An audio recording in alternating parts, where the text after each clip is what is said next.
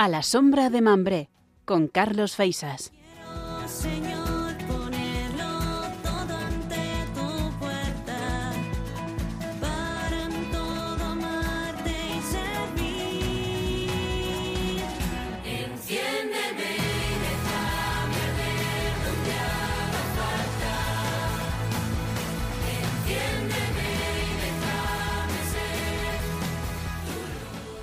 Un año más nos situamos en las primeras páginas del calendario. Estrenamos el 2023 y lo hacemos con la mirada puesta en la Jornada Mundial de la Juventud, el gran evento que reunirá, Dios mediante, a millones de jóvenes de todo el mundo en Lisboa a principios del mes de agosto. Por delante tenemos siete meses eh, de mucho trabajo, siete meses para prepararnos para esta cita. Una preparación en lo personal y también para toda la logística que conlleva un evento así. Viajes, alojamientos, traslados, gestionar miles de inscripciones. Por lo general, enero también es el mes de los buenos propósitos. Hacemos un reset en nuestra vida y muchos aprovechan, o aprovechamos, metámonos todos, pues para apuntarnos al gimnasio, empezar a aprender inglés, comenzar a madrugar, comer más sano, pero ¿qué pasa con nuestra vida a nivel más profundo? ¿Tenemos nuevos propósitos? Nos hemos apuntado a lo mejor al gimnasio para hacer cardio, pero cuidamos nuestros corazones. ¿Y si hacemos propósitos de este 2023 acercarnos a los demás? Mirar a los que sufren, a los que a lo mejor nos necesitan, que a lo mejor no están tan lejos. Comenzamos juntos esta andadura poniendo 2023 en las manos de la Virgen. Pasad y sentaos a la sombra de Mambré.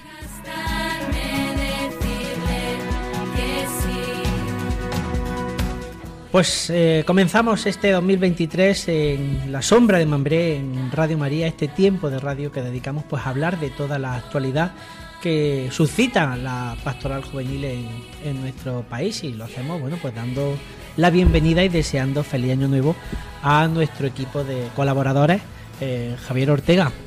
Muy buenas feliz año nuevo igualmente Carlos qué tal cómo estás muy buena pues muy bien, pues ya aquí retomando la rutina poco a poco después de estas fiestas navideñas que siempre cuando salimos de, nuestra de nuestra rutina, valga la redundancia, pues luego nos cuesta un poco volver a reencontrarnos y nada, poco, poco a poco. El, 23 ha empezado bien, yo creo que ha sido una cosa... No ha empezado mal, no ha empezado mal. Bien, bien. ¿Y tú qué tal? Porque la Navidad siempre para los sacerdotes es un tiempo, bueno, pues... Bueno, en el último programa... Recuérdate que en el último programa te dije que como caía muy bien, porque caía en fin de semana, pues ha sido, aunque se ha movido, ha sido una fin Navidad muy tranquila. Porque ha caído en sábado, ha caído en domingo, salvo los Reyes Magos que siempre caen a descompás de los demás, pero los demás ha sido precioso, magnífico. ¿Y qué le pide el cura al, año nuevo? Ya que estamos, podemos aprovechar. Pues que no traiga muchos resfriados como ha traído la Navidad, porque ha sido soltar uno y empezar otro, soltar uno y empezar otro. Pero bien, bien. Que por lo menos que vivamos en paz. Falta no hace salud y paz. Siempre. Buenos propósitos. Marga Mellado, bienvenida. Hola, buenas tardes. Feliz año nuevo. Muchas gracias, igualmente. ¿Qué tal? ¿Cómo ha ido la Navidad? Pues muy bien, tranquila, en familia, en casa, pero bien, bien. Aprovechando las vacaciones hay que aprovechar los momentos de asueto. Sí, claro. Pues eh, bueno, supongo que con tantas vacaciones y tanto tiempo te habrá dado tiempo a preparar el, el sumario para contarnos qué vamos a tener hoy en nuestro programa. pues claro, aquí lo tenemos. Bueno, pues en el programa de hoy tendremos nuestra sección de El Boletín, donde venimos con un montón de noticias que hemos eh, sabido de las diferentes diócesis eh, que está ahí en España. Entonces, sin hacer ningún spoiler, pues luego ya hablaremos de todas las diócesis, de cada cosa eh, que están haciendo o que están inaugurando. Luego en Santos y Jóvenes hablaremos de otro santo, eh, de otro patrón de la JMJ, como es San Antonio de Padua. En el tramo a tramo, pues veremos a San Antonio Abad, que además la fiesta la tenemos muy, muy, muy cerquita y se celebra ya mismo y vamos a ver qué es, cómo se hace, qué se celebra y quién fue. En Hacemos la maleta, saltamos la frontera. Nos vamos de España. ¿Y dónde vamos? Pues al Vaticano. ¿Por qué? Pues porque últimamente, pues con la muerte de Benedicto XVI, pues ha sido noticia y lo hemos visto todos en, la tele, pues vamos a ver un poquito em, qué es el Vaticano y, la, Basílica de San Pedro. Y por último, pues en Al Compás, pues pondremos nuestra marcha para cerrar la, el programa de hoy. Pues muy bien, bueno, hoy estamos echando de menos a Goyo, que es nuestro chico de las cofradías. Hoy causa baja, pero bueno, desde aquí le vamos a mandar un, un saludo y un abrazo. También le deseamos a él eh, feliz año nuevo, por supuesto. Y en nombre de todos los que hacen posible este tiempo de radio, pues he recibido un cordial saludo de Carlos Feisas, este que les habla. Y ahora sí, comenzamos. El boletín.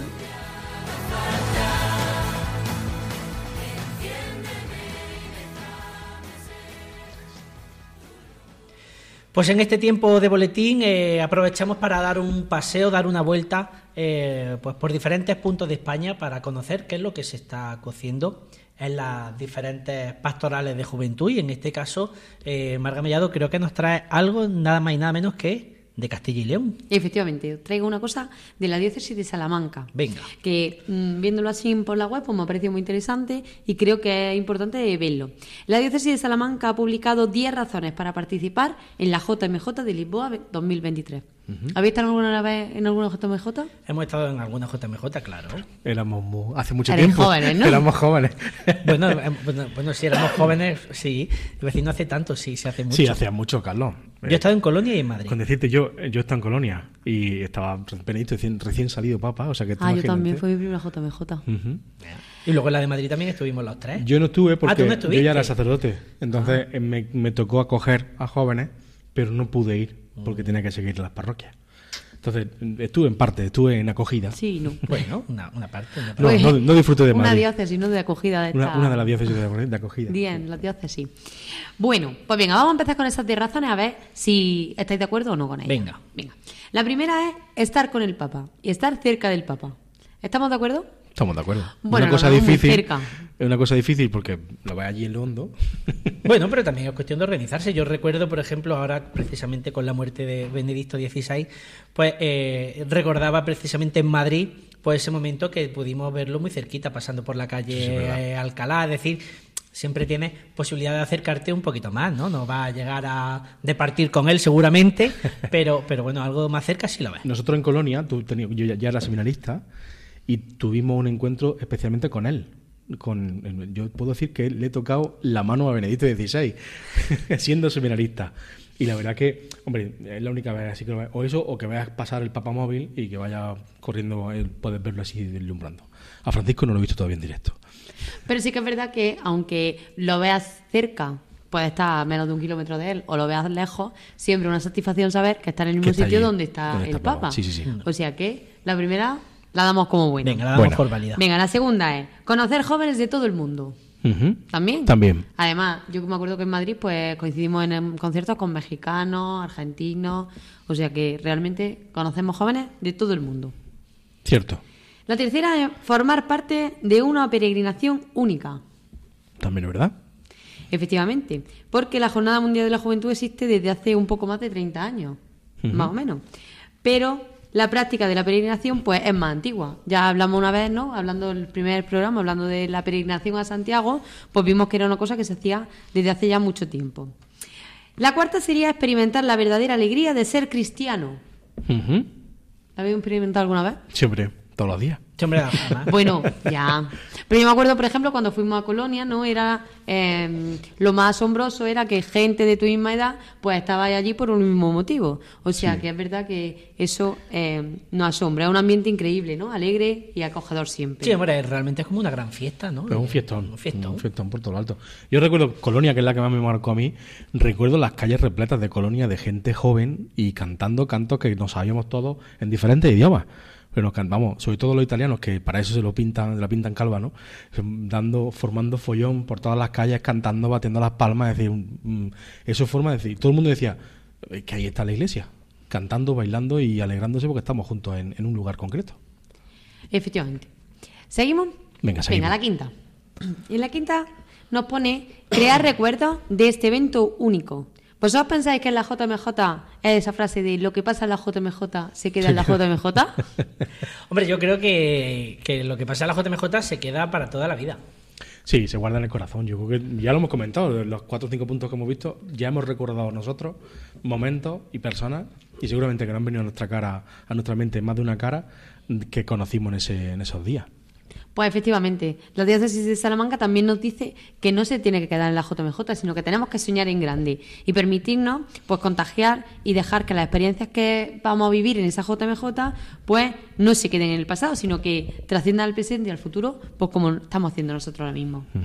En la sexta tenemos testimoniar la fe de diferentes culturas. ¿Por qué? Pues porque la JMJ pues, es un momento disruptivo en el que mostramos al mundo que la Iglesia está viva la JMJ no es solamente para peregrinos, sino que acoge a todo el mundo, a toda la comunidad. En la 7 tenemos recargar batería en tu relación con Dios. ¿Estamos de acuerdo? Totalmente de acuerdo. Además, ahora que las baterías nos regalan hasta baterías portátiles, es un momento para recargar otras baterías. Sí, siempre, ¿verdad? Que después de la JMJ ha habido siempre un realce de la llamada a las vocaciones religiosas. Sacerdotes y monjas que después de la gente joven que después de la de la JMJ pues deciden dar el paso al sacerdocio o a la vida consagrada. Pues sí, la verdad es que de allí salen muchas vocaciones. También hay que decir que sale mucho matrimonio, ¿eh? otra vocación. salen muchas parejas que se consolidan y que siguen adelante hasta el final, ¿eh? La JMJ son frutos. Yo me casé un, mes después de la JMJ. Para que tú veas. O sea que... Pero ya lo tenías preparado. Todo. me fui a Madrid con tu preparico. Venga, en la 8 tenemos aprender a servir y a amar. Pues también, ¿no? Es un momento en el que, aunque todo está entre cantos, a todo pulmón y largas peregrinaciones por Lisboa, pues también surgen necesidades de ayudar al otro, ¿no? Y de mm, tenerlo presente.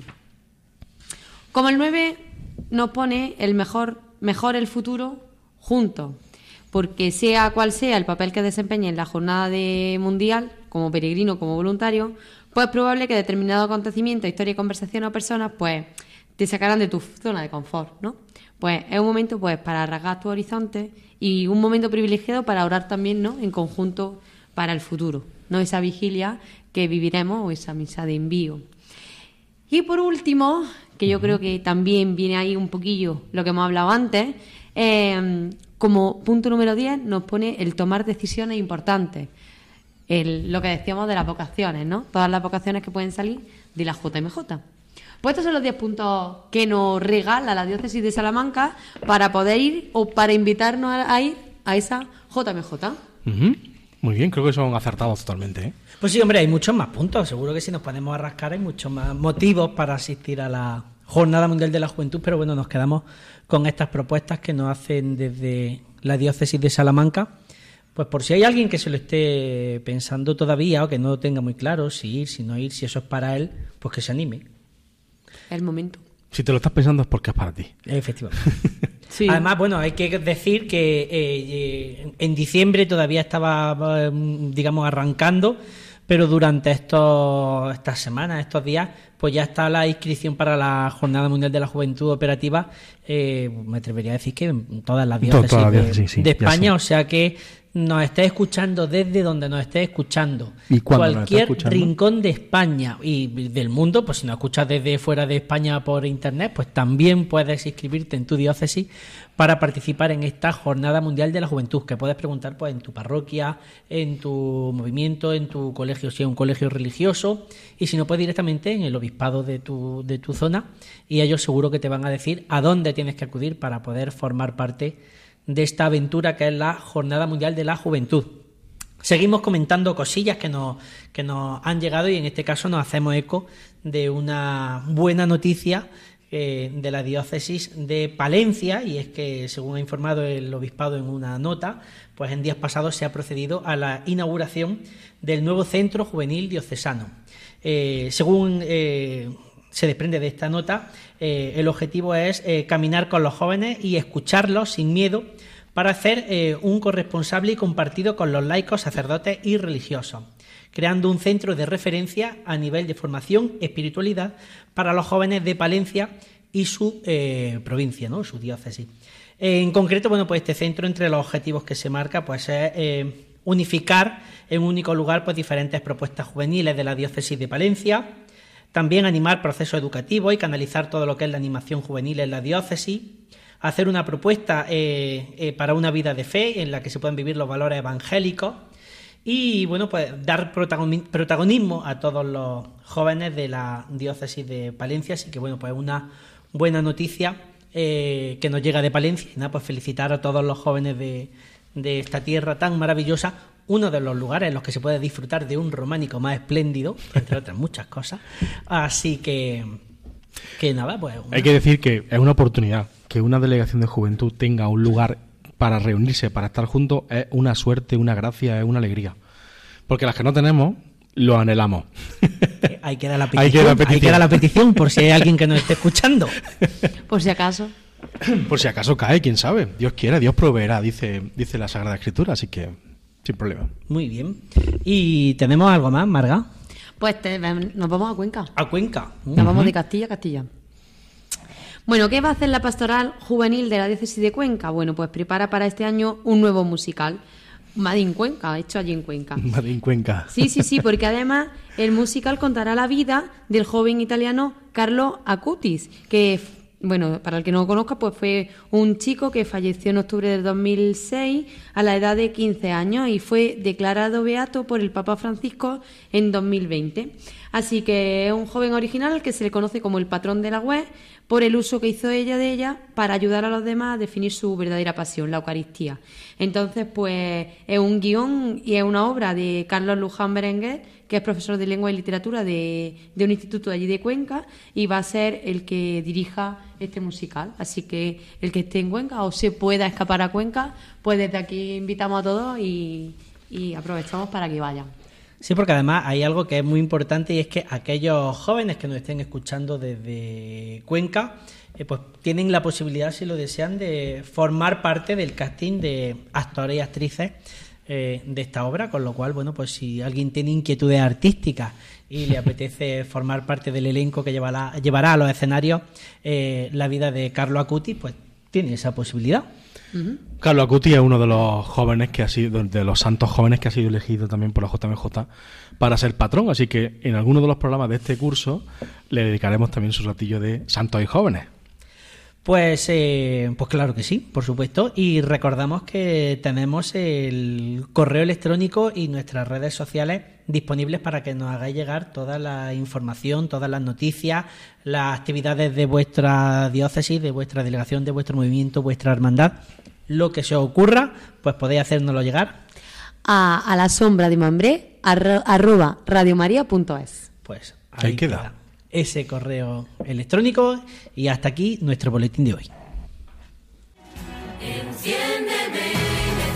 Santos y jóvenes.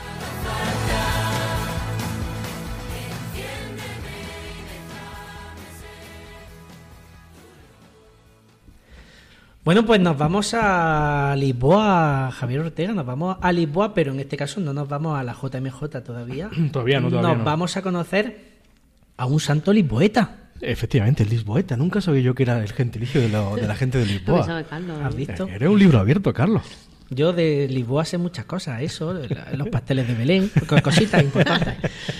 Pues eh, vamos, creo que sí, que el gentilicio de Lisboa es el Lisboeta. Si alguien piensa que no, pues ya tiene nuestro correo electrónico para hacérnoslo llegar y estaremos encantados de enmendarlo para la próxima. Dicho esto, ¿a quién traemos hoy? Pues a San Antonio de Lisboa. Pero nosotros nos suena raro Lisboa. Sí. Para la España es San Antonio de Padua. Y es que dicen que el santo no es de donde nace, sino de, donde pase. Donde pase. Realmente, Pacer, Pacer estuvo al final de su vida. Que la verdad que tampoco es que sea un, un, santo con mucha longevidad, sino que es un santo que muere muy joven. Pero muere en Padua. Entonces, pues, de ahí el nombre pues para siempre San Antonio de Padua. Además, y los italianos para estas cosas siempre han sido muy suyos. O sea que siempre barren para casa. Siempre, siempre, barren para casa. Muy bien. Pues San Antonio de Padua, la verdad es que es uno de los santos muy famosos y además mm, mm, es patrón de muchísimos pueblos de, de muchísimos países, de España también un montón y, tiene muchísima fama. en, mi, pueblo le tiraban a San, Antón, a San Antonio, le tiraban del cordón para sacar novio o sacar novia. No sé si en tu, en tu parroquia lo han hecho Bueno, yo sí, eh, o sea, San Antonio siempre ha sido el patrón de la, de las mujeres, bueno, y supongo que también de los hombres, casaderos y casaderas. a San Antonio era el que había que ir a, a pedirle novio o novia. Y bueno, y por ejemplo hay sitios como en, Madrid, ¿no? Que también está San Antonio de la Florida, que es un, un sitio pues así como muy de, eso, de ir allí a la pradera a echar el día de San Yo tengo una de las parroquias que se llama Mondújar, que cuentan las mujeres mayores que no se le tiraba el cordón, sino que a Mondújar se le tiraban monedas. San Antonio está colocado en lo alto del altar mayor y desde allí lanzaban los, los reales y cuando restauramos el retablo mayor encontramos monedas de, de esa época por pidiendo la novia o la novia a San Antonio, así que fíjate. Pero luego vamos a ver que la vida de San Antonio no tiene nada que ver con buscar novio, ahora vamos a verlo.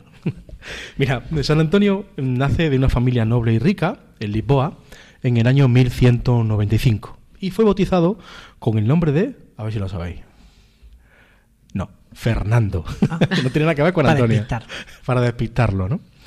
Y siendo un jovencillo, un adolescente, insatisfecho, decepcionado con la perspectiva de una vida frágil, regalada, él decidió que había que buscar algo mucho más grande. Y entonces decide ingresar en la Orden de los Canónigos Regulares de San Agustín, ahí en Lisboa. Y poco después, pues pasó a residir en una comunidad de agustinos en una ciudad que a nosotros, a los granadinos, nos va a resultar muy famosa desde entonces, llamada Coimbra, porque va a ser el lugar donde Granada duerma en los días de la diócesis. Eh, se entregó con ahínco estudio, al estudio de la profundidad de la Sagrada Escritura, sin descuidar nunca el aprendizaje de la ciencia, de la historia, del latín, de la filosofía, de teología. Es decir, es un chico aplicado. A Antonio le gusta conocer. Durante una década estuvo residiendo en Coimbra y allí fue ordenado sacerdote. Fue en ese periodo cuando Fernando conoció a unos frailes llamados de franciscanos. No sé si te suena esa orden así por Algo lo que me sea, escuchar de ellos, sí. Y además está viviendo todavía en ese momento el fundador, San Francisco de Asís, vive todavía cuando Antonio o Fernando conoce a esos, a esos franciscanos. Hubo un hecho que le provoca un cambio decisivo en su vida. Llegaron a Coimbra los restos mortales de cinco frailes franciscanos que habían sido martirizados en Marruecos por los musulmanes. Ese trágico acontecimiento despierta en Fernando un deseo muy grande de partir a las misiones. Y así fue que en 1220 se traslada, se traslada al convento de San Antonio de los Olivares en Coimbra, dispuesto a adoptar el estilo de vida de los franciscanos, tomando un nuevo nombre, Fray Antonio. Ya cambia, ¿no? Tan pronto como le fue posible, partió hacia las misiones en Marruecos, buscando siempre el enfrentamiento a ver si me convierten en mártir, en mártir por el Señor, ¿no? A esto sin embargo, hay una grave enfermedad que le obliga a regresar antes de que hubiera pasado un año en Marruecos. Se pone enfermo y a casa. A esto hay que añadirle un dato significativo para nuestro futuro Antonio. La nave en la que viajaba fue azotada por una violenta tempestad que le desvió hacia Sicilia, al sur de Italia. Incluso las adversidades puede ser la mano de Dios quien guíe nuestra vida hasta donde Él quiere, ¿no? Por aquel entonces, Fray Antonio vino a saber que Francisco San Francisco, futuro San Francisco, estaba organizando una gran asamblea, lo que se llama como un capítulo general, ¿no? Y iba a tener lugar en Asís, en 1221. Y allí que se fue Antonio a ver qué pasa con los franciscanos en 1221 y con San Francisco de Asís, a ese capítulo general. De esa forma se tiene la suerte de conocer en persona a Francisco. Y pocos años antes él había fundado esa fraternidad que ya se conocía por todos los sitios como los frailes menores, los padres franciscanos, ¿no? Antonio buscó el modo de perfeccionar sus conocimientos sobre la regla que el fundador había dejado para su arte. Y en lo más íntimo de Antonio se iba formando, se iba consolidando ese ardiente deseo de conocer, de difundir, de abrazar solo a Cristo, el crucificado. Qué, imagen más bonita de San Francisco de Asís abrazando al crucificado. ¿no? Pues esa es la imagen que quiere buscar San Antonio para su vida. Allí en Asís creció el fuego interior que impedía a este joven sacerdote que impelía a este joven sacerdote ir a las misiones. ¿no? Empezó a vivir en el eremitorio de Montepaolo, cerca de Forli, donde celebraba la misa para los hermanos menores y así se ocupaba de los servicios más humildes de la casa. En la catedral de Forli tuvo lugar un episodio cuando, cuando menos puede ser providencial para la vida de San Antonio. Con motivo de una ordenación sacerdotal, Fray Antonio queda encargado de que predique, se pone a predicar. Y todos los oyentes, desde que comienza a hablar públicamente en esa predicación, se dan cuenta de que la, la que está haciendo este fraile pues, tiene profundidad. Y no solamente profundidad, sino que es intensa. Y que hace que los corazones ardan. levanta los corazones, no, no levanta los, con muchas veces los, los, curillos de los asientos, sino que hace que el corazón arda, comience a tener fuerza. ¿no? Concluida esa celebración litúrgica, la gente eufórica se agolpaba en busca de Fray Antonio para felicitarle, para decirle, predícanos más. Pero Antonio hace una cosa que en muchas ocasiones para nosotros debe ser un ejemplo, y es que viendo el percal se pierde, es decir, se sale por otra puerta para que nadie le pueda decir absolutamente nada de gracias ni nada de sus cosas del Señor, y a mí no me hace falta que me deis nada, ¿no?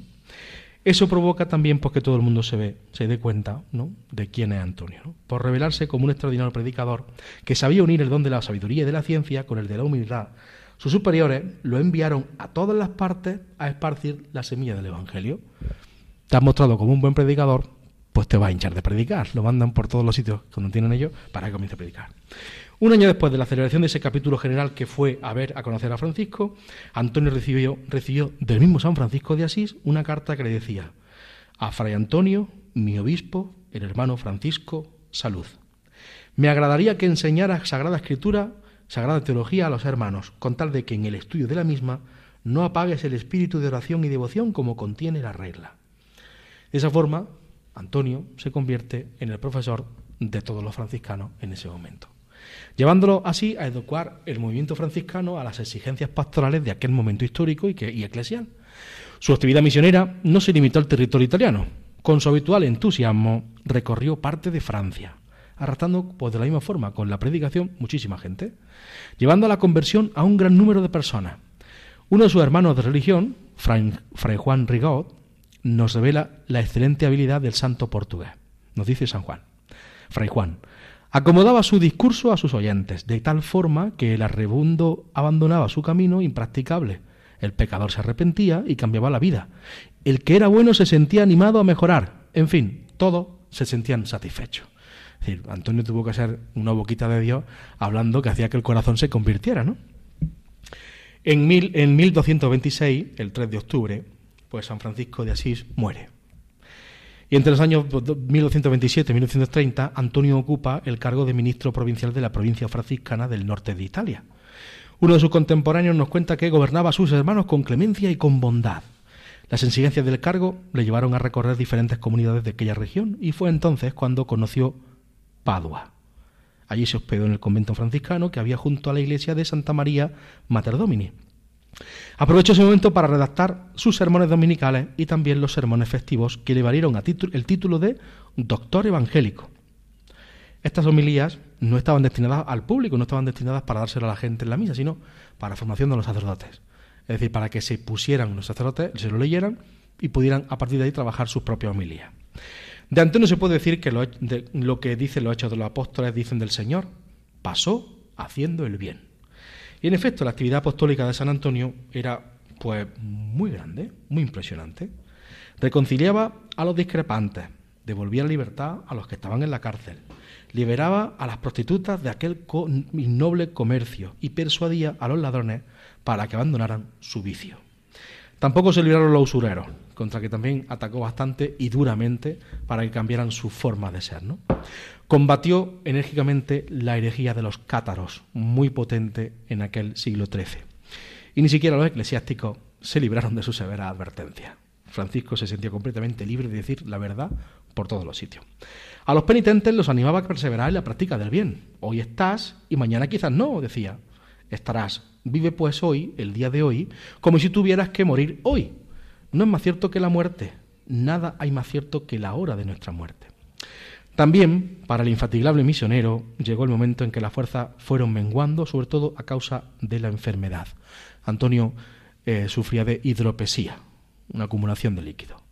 Con lo cual, con una edad muy corta, ¿puedes saber cuándo más o menos, Carlos? Me pilla. Ahí, te pilla. pues más joven que nosotros. Oh.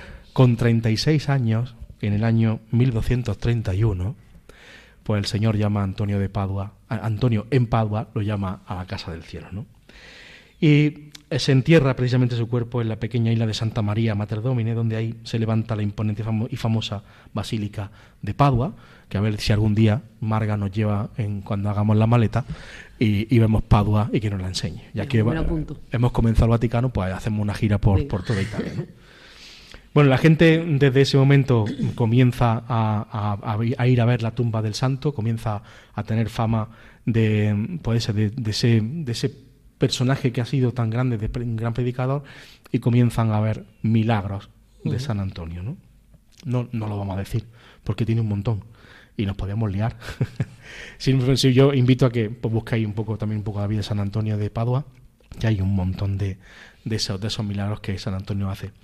Sí, sí es verdad que tiene la peculiaridad de ser uno de los santos más rápidos, porque en menos de un año ya el Papa Gregorio, Gregorio IX, ya lo proclama como santo. Es decir, el olor de santidad con la que muere llama la atención a, muchísima gente y eso hace que suba como la espuma.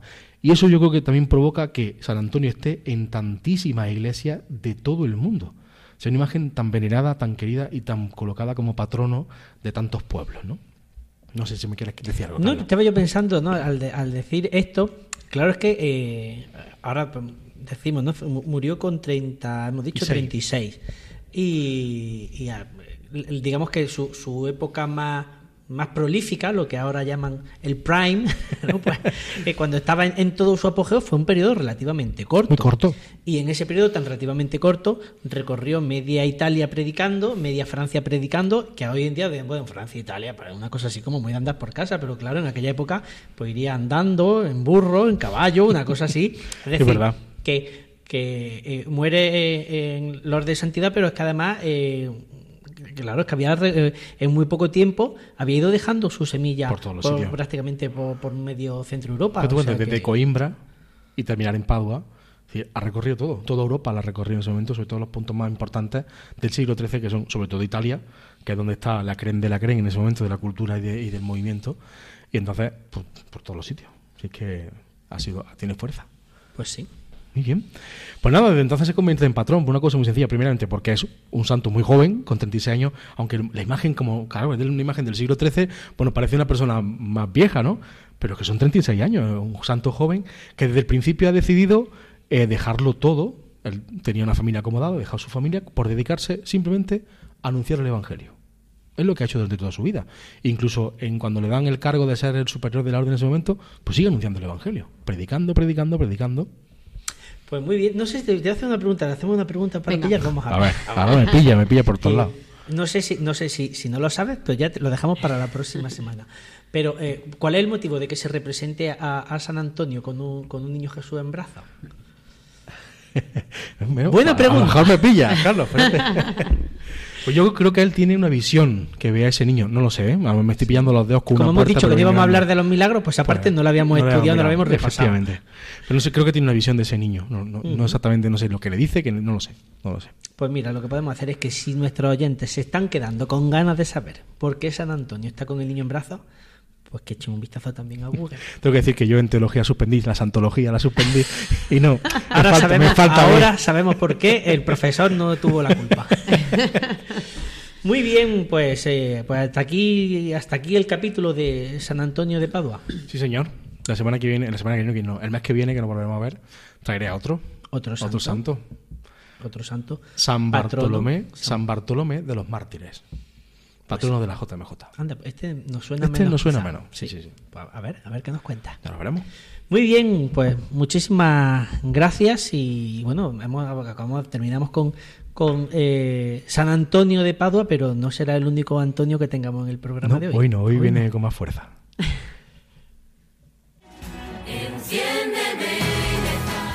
tramo a tramo.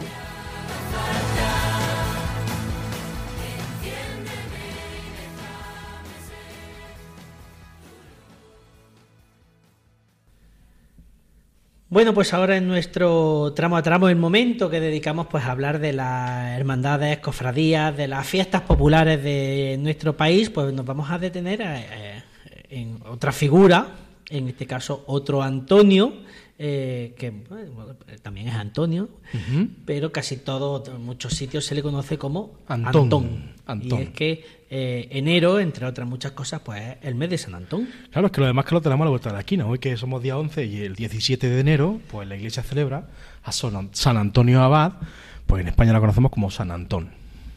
¿Y qué sabemos de San Antón? Pues San Antón sabemos muchísimas cosas. Entonces cuéntame un resumen. no, mire, San Antón dice, el día 17 de enero celebramos, la Iglesia Universal celebra la festividad de San Antonio Abad. Y San Antón, como popularmente se le conoce en todos los pueblos de España, en los que ha arraigado una gran devoción a este santo, como es costumbre en los ambientes rurales muy vinculados de la ganadería doméstica, se acoge a este santo como patrono de esa ganadería doméstica. ¿no? Se llevan a este, en este cabo, cabo en este día varios ritos para conservar la salud de los animales. Seguramente habéis visto la noticia del día 17 de enero, siempre caiga lo que caiga, Antena 3 y Telecinco. un párroco, un párroco bendiciendo animales. efectivamente. Y claro, se bendice esos animales, ¿no? He sabido que San Antón es considerado el patrón de los animales, especialmente después de los cerdos, y por ende todos los animales domésticos, razón por la cual en la imaginería del santo se le representa muy frecuentemente acompañado por ese cerdito. Yo diría algo más, porque había de San Antón no solamente ese patrón de los cerditos, de los animales domésticos, sino el cerdo también siempre representa una imagen del diablo. Y eh, este santo peculiar, un santo del desierto, uno de los padres del desierto, ha sido tentado en muchas ocasiones, con tal de que deje su fe para que se una al, al mal, ¿no? Entonces, en ese cerdito como animal representativo del diablo, pues se pone a los pies como arrodillado, como que está sometido, ¿no? Por este San Antonio Abad. Bueno, así que también es muy corriente en estas fiestas, pues que tengamos esos cerditos para bendecir, esas matanzas de, productos del cerdo, esas eh, rifas. Yo recuerdo en, varios pueblos de aquí de Granada que se rifan el marranico de San Antón, de San Antón ¿no? ¿no? Y hace pues, pues eso que las cofradías, llevando el nombre de este santo, pues rifen ese cerdo, como una forma de recabar pues, fondos también pues, para lo que necesiten, ¿no? Para comprender el motivo de este patronazgo, es conveniente leer detenidamente la vida de este santo cenobita, deliberadamente difícil de desentrañar por todos los contextos simbólicos que acumula en su propia persona. San Antonio Abad constituye casi un paradigma de cierta santidad particularísima en la que los atributos, muchos de ellos misteriosos, proclamando a la chita callando, su vertiente ocultista, cuentan más que una vida indudablemente también cargada de mensajes. La prueba más palpable de esta multitud variísima de claves acumuladas en su santa persona la tenemos en su propia en su imagen variopinta. ¿Cuántas veces podemos ver, verdad, que está siempre San Antón de, con el marranito, pero cuántas imágenes diferentes no hay? En uno de mis pueblos, el San Antón tiene una llama en la mano. ¿Qué significa esa llama? O el bastón, ¿por qué lo tiene en un lado? ¿Por qué lo tiene en otro? Hay una cantidad de imágenes diferentes, que no solamente el cerdito, sino que, bueno, ahí está, ¿no? Esa mm, multitud de variopintas imágenes de San Antón en las facetas de un culto que al menos hace que su persona surja como varias distintas que ni mismo feligres llega, llegamos a identificar qué significan. ¿no? Así nos surge muchas veces como el acosado por la excelencia de los demonios, el, el tentado por todos los horrores infernales. San Antón parece que es como el patrono popular de todos los animales domésticos como el oscuro fundador de una orden monástica de la que los, todo el mundo habita hablar mientras la sea posible, los cenobitas, en mitad del desierto de Egipto. ¿Quién sabe? ¿Quién, quién los conoce? ¿no? Otros dicen que es el anacoreta, que es muy anciano, longevo, ¿no? Sin embargo, es precisamente el conjunto de todas esas facetas lo que puede ir dándonos la clave de una personalidad convertida en significado, las sin razones de una vida, cierta y sutilmente fabulada, transformada en símbolo, un arcano tarótico, ¿no? Una imagen así que la han utilizado muchas veces para emborronarla. Porque como se sabe tan poco, parece que se sabe mucho. Pero realmente sabemos que es un padre cenobita, es decir, él vive en el desierto con una serie de gente que se une a él, con la única intención de vivir la extrema pobreza, la extrema mm, falta de todo, con tal de ganar el cielo. Y por su mm, no querer nada, también ganar el cielo para otros muchos. Él también, como San Antonio de Padua, pertenecía a una familia pudiente y él decide dejarlo todo, se lo deja en concreto a su hermana y se va al desierto y en el desierto se entrega al Señor. Claro, como el demonio ve en, esos momentos que está perdiendo un alma que se va con Dios, es cuando viene la tentación y es cuando viene ese intentar hacerlo caer, hacerse perderse. ¿no? Sin embargo, San Antonio vence todo eso, somete al maligno, ahí está el, el marnico sentado, y le coloca esa campanilla que lleva siempre Marnillo para saber cuándo viene y entonces cuándo vence.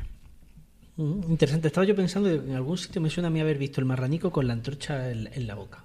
No lo sé, puede ser. Puede ser, no sé. ¿Qué tradiciones, qué costumbres uh, tenemos en torno a, San Antón en los diferentes pueblos de España? Son muchas, porque, hay muchos pueblos y eh, se celebra. Podemos hacer una lista de los pueblos si quieres, aquí tenemos algunos. Entonces, mm, así, un poquito a salto de mata, ¿qué se llama? Mira, pues son las primeras fiestas del, ciclo una vez que pasa la Navidad, San Antonio Abad es el primero que nos sale al paso. En enero, 17 de enero, es el primero que celebramos en invierno. ¿no? Junto con la fiesta de San Sebastián, que veremos el día 20 de enero, y la Candelaria ya metido en febrero, junto con San Blas y Santa Águeda, constituyen el núcleo más importante de las festividades del invierno. En el mundo rural, sobre todo. Son santos que son patrones de pueblos, pueblos de siempre. ¿no?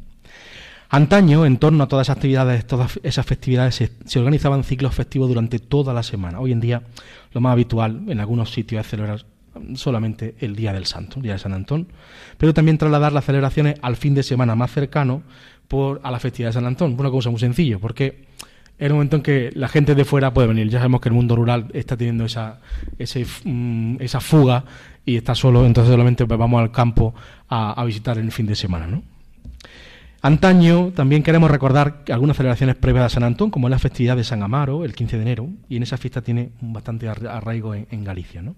San Antón, como es conocido popularmente en todos los pueblos de España, se celebra ese 17 de enero, pero también hoy en día se celebran diferentes ritos y costumbres para recordar la festividad del santo, según la tradición y la leyenda que hubo de resistir infinidad de tentaciones. Dependiendo de las regiones en donde se celebra la festividad, la imagen del santo va acompañada habitualmente de animales domésticos, demonios o la menos conocida anacoreta de muy longevo, ese, bastoncillo, esa barba larga, viendo, haciendo un San Antón un anciano bastante, bastante anciano, ¿no? Valga la redundancia.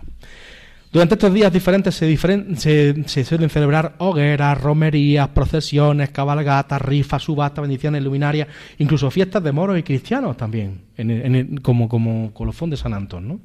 Hoy vamos a recordar algunas fiestas. Te digo nombres. Venga. Venga, ¿vale?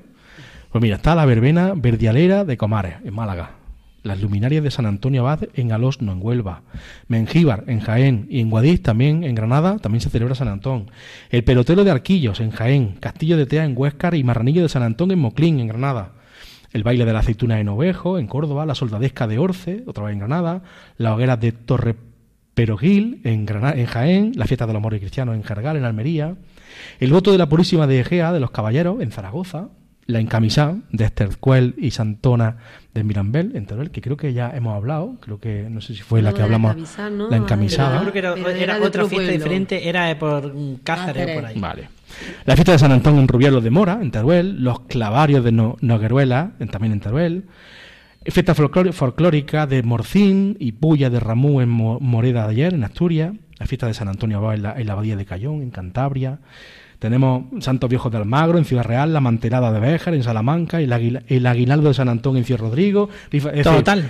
de toda España, toda España celebra el 17 de enero como algo. Y fíjate que parece que es un santo que pasa desapercibido. Pero dime tú a mí, ¿cuántos pueblos rurales no tienen mm, a San Antón como algo importante? Sí, sí, además es una de las fiestas así como más arraigadas, eh, que incluso, bueno, pues es de los pocos días que a lo mejor se, se siguen recordando porque está muy ligado pues a, primero a, la fiesta en los, en los, pueblos, en el mundo rural, en la ganadería, y luego también pues una fiesta con un marcado carácter gastronómico, porque en muchos sitios hay platos tradicionales, platos de cuchara, pues propios la olla de San Antón. Para el frío, en fin, la olla de San Antón y, y otras vertientes, o sea que una fiesta importante esta de San Antón, que bueno, pues que si, si nos estáis escuchando desde algún punto de España donde se celebra San Antón y queréis compartir con nosotros, pues cómo es la fiesta de San Antón en vuestro pueblo, en vuestra comarca, pues mandando un correillo a...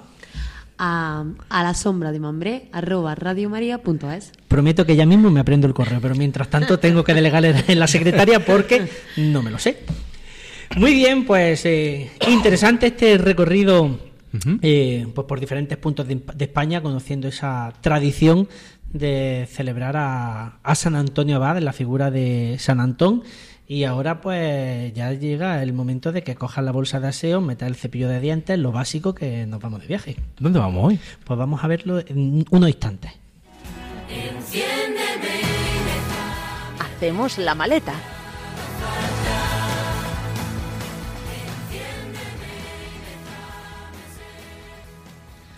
Pues hacemos la maleta y ¿a dónde nos vamos, Marga? Pues saltamos de España a otro país y nos vamos a Italia, concretamente a Roma. A Roma, aterrizamos en el aeropuerto de Fiumicino.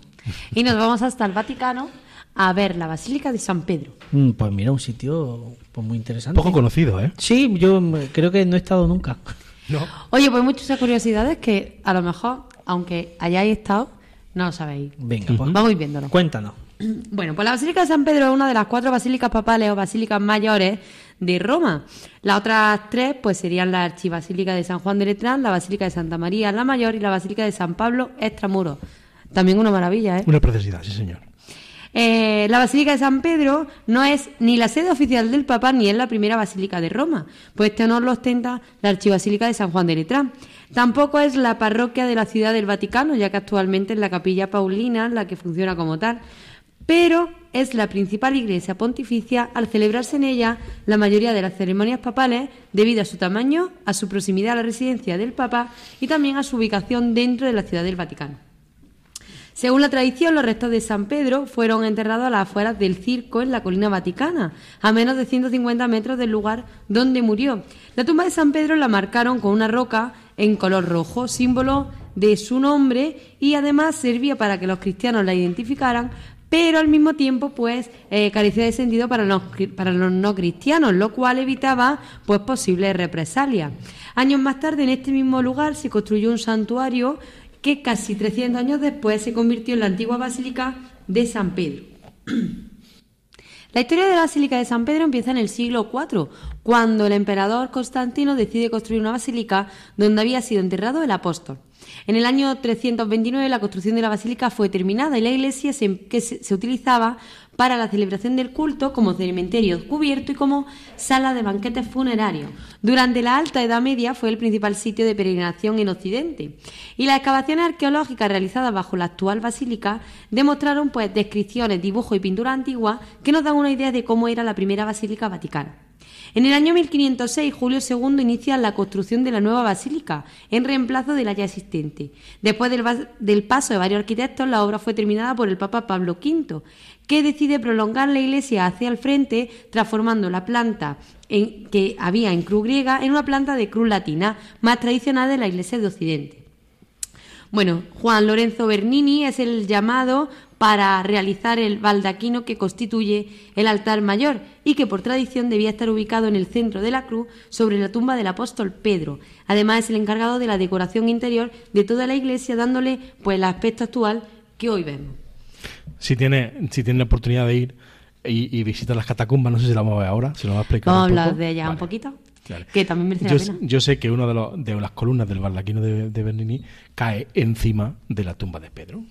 cuando visitas las catacumbas y visitas la tumba de Pedro, y mira, ahí está Pedro, ahí te enseñan. Ahí está, ¿eh? Sí, yo he estado. y ves, dices, pues eso que hay ahí encima de la tumba de Pedro, ahí el. Eh, comienza el baldaquino. O sea que, sigue, sigue. Pues vamos a seguir. vamos a seguir. Bueno, ¿pero qué es hoy la Basílica de San Pedro? Bueno, pues la Basílica de San Pedro es uno de los edificios más grandes del mundo. Es el mayor entre las basílicas papales.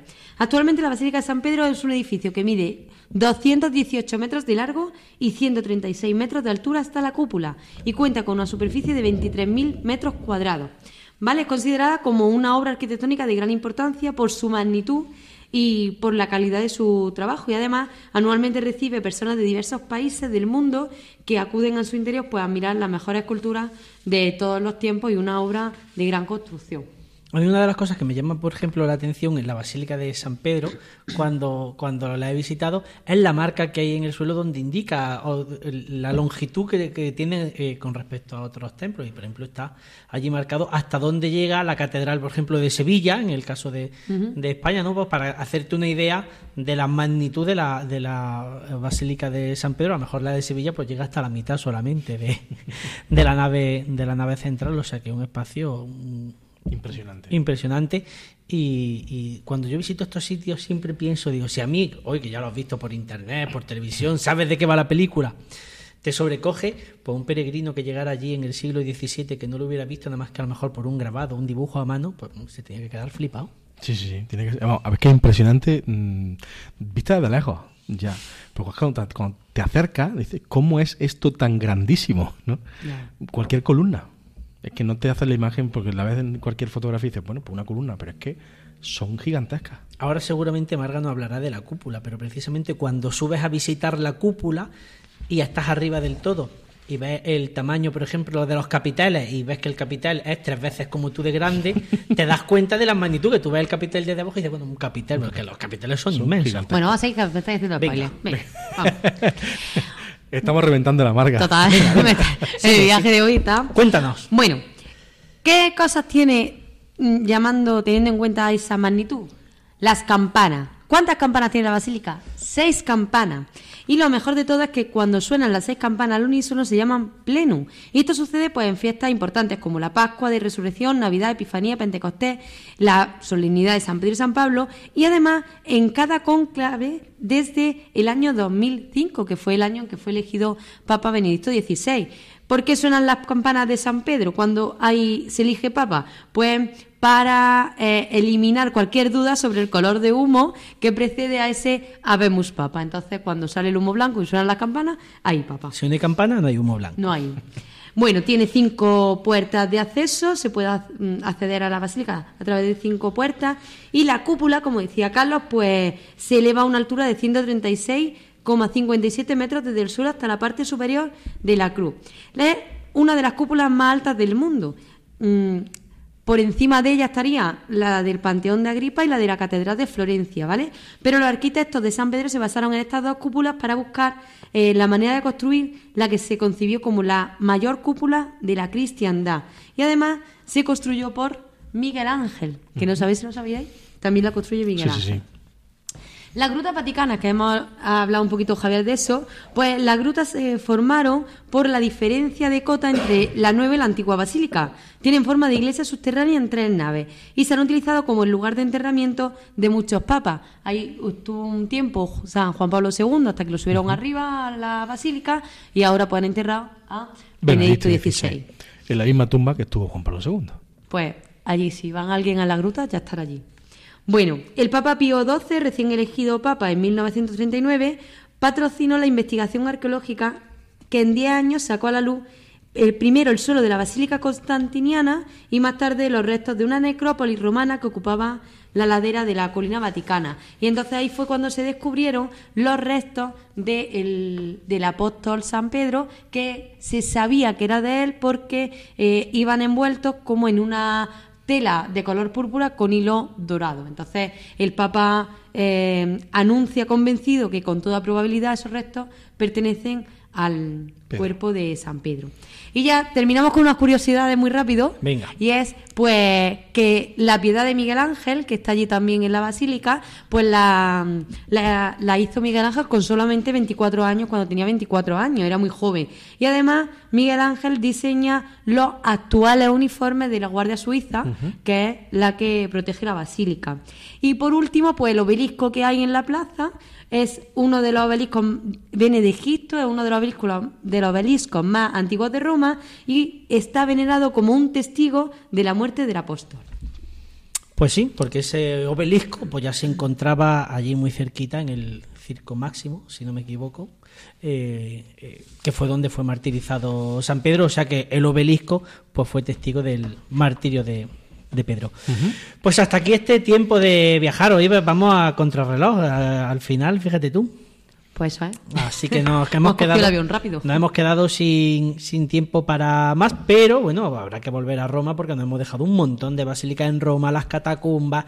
Eh, o sea que Roma es un destino que da para mucho y en este caso, pues también pues, para peregrinar a diferentes lugares.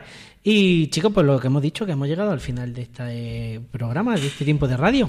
Nos queda el último paso, ¿no? Nos queda el último paso, pero yo ya os voy a despedir y, nos despedimos con el último paso. Sí, nos despedimos simplemente con el compás. Nos vamos a despedir al compás, pero antes de eso, Javier Ortega, muchísimas gracias. A ti siempre. Por eh, enseñarnos tanto y por, bueno, pues desvelarnos esas pinceladas de los, de los santos eh, patronos de la Jornada Mundial de la Juventud. Siempre un placer. Mar Remellado, muchísimas gracias. A vosotros. Y nada, que vaya sacando los billetes para la próxima. Venga, vamos cada nuevo destino. Y a ustedes que están al otro lado de la radio, pues darles las gracias como siempre por su complicidad, por su cercanía, por seguir acompañándonos también en este año nuevo. Llegamos al final de este tiempo de radio y lo vamos a hacer al compás, pues con una marcha muy especial que es eh, Nuestro Señor, en este caso, pues salida de los instrumentos de la agrupación musical de Santa María Magdalena del Aral. Nos despedimos al compás y nos vemos ya, nos escuchamos en febrero. Hasta entonces, sean muy felices.